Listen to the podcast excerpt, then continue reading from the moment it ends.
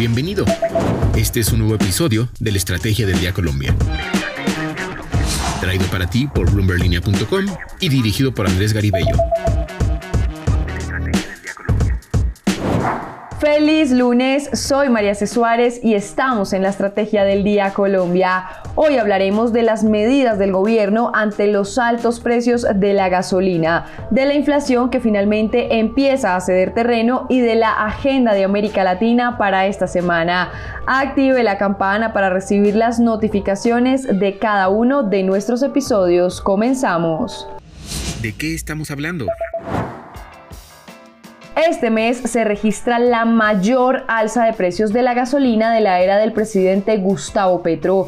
El galón incrementó 600 pesos, con lo que se ubica en promedio en 11.767 pesos en las principales ciudades del país. Al respecto, el nuevo ministro de Hacienda, Ricardo Bonilla, y recientemente dijo en entrevista con Bloomberg Línea que este precio seguirá subiendo al menos dos años más. Pues bien, la ministra de Minas y Energía, Irene Vélez, anunció este domingo dos medidas frente a la metodología del precio de la gasolina. Escuchemos lo que dijo Irene Vélez, jefe de la cartera de Minas y Energía. Entonces, ¿qué vamos a hacer? Y de hecho, eso también quedó en el Plan Nacional de Desarrollo. Vamos a revisar la metodología, porque hay una situación es que la forma como está construida esa metodología hace que toda la gasolina se valore al precio internacional. Sin embargo, nosotros somos productores de la gasolina y más o menos el 50% de nuestra gasolina es gasolina nacional, digamos, que se mezcla con 50% de gasolina importada. Entonces, de alguna manera creemos que no tiene total sentido que el 100% de la gasolina se tase a precio internacional. Eso lo vamos a revisar en la metodología. Lo otro que queremos revisar en la metodología es el tema de la focalización, porque en este momento en la gasolina subsidiada con esos 5 mil pesos que les decía, es a toda la gasolina, todos los consumidores. Eh, no solo las Toyotas, de hecho. Lo más preocupante que hemos encontrado es lo que llamamos los grandes consumidores. Estamos encontrando buques que llegan al país a tanquear y tanquean con gasolina subsidiada, con diésel subsidiado.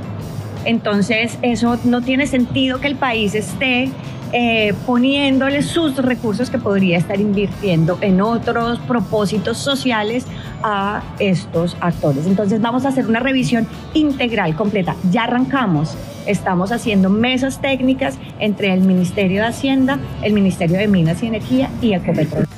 Entonces, nuestra pregunta del día es, ¿qué opina de las medidas del gobierno nacional frente a los altos precios de la gasolina? Los invito a participar acá en Spotify. Lo que debes saber.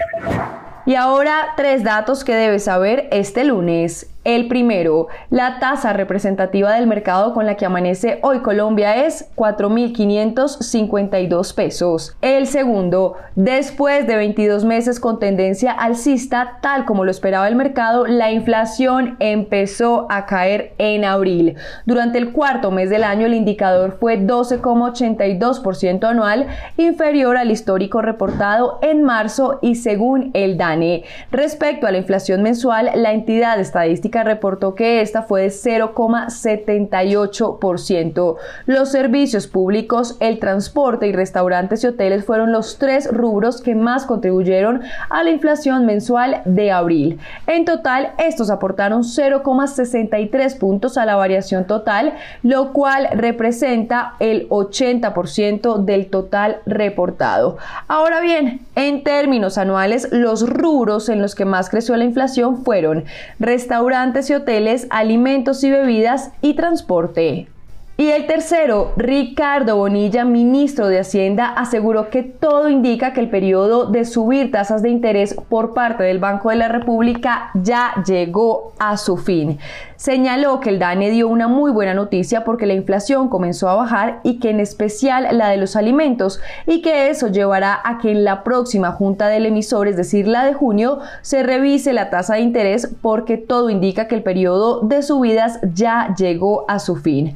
Y es que Bonilla es consciente de que no será posible cumplir con la meta en 2023, esto refiriéndonos, refiriéndonos a la inflación, pero sí en el mediano plazo. Según el jefe de la cartera de Economía, economía, lo que muestra el dato es que ya comenzó a corregir, así que la meta para el año es terminar en un dígito, podría ser del 9,5% según manifestó en línea con América Latina. Ahora escucharemos a Paola Villar, periodista de Bloomberg Línea en Perú y quien nos cuenta cuál es la agenda de América Latina para esta semana. Hola amigos de la Estrategia del Día de América Latina y el Mundo. Para esta semana tenemos diversas novedades en la región, empezando por Chile donde hoy 8 de mayo se publicará la inflación de abril, que probablemente cayó al 10,5% desde el 11,1% en marzo, lo que implicaría una quinta caída consecutiva en este indicador. Los estimados de Bloomberg Economics apuntan a que la inflación no subyacente debería explicar la mayor parte de la desaceleración debido a los alimentos y la energía. Mientras tanto, el viernes será la reunión de política monetaria del Banco Central de Chile y se prevé que la tasa de referencia de este país se mantenga en el 11,25% actual.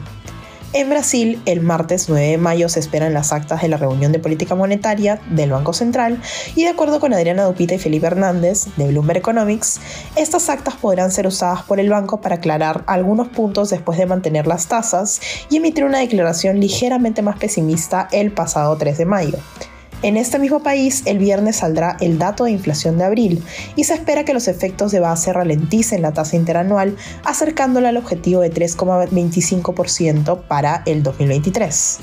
En México, el martes se publicará la inflación de abril, donde Dupita y Hernández esperan que el indicador se desacelere a 6,22% desde el 6,85% en marzo, extendiendo así su tendencia a la baja.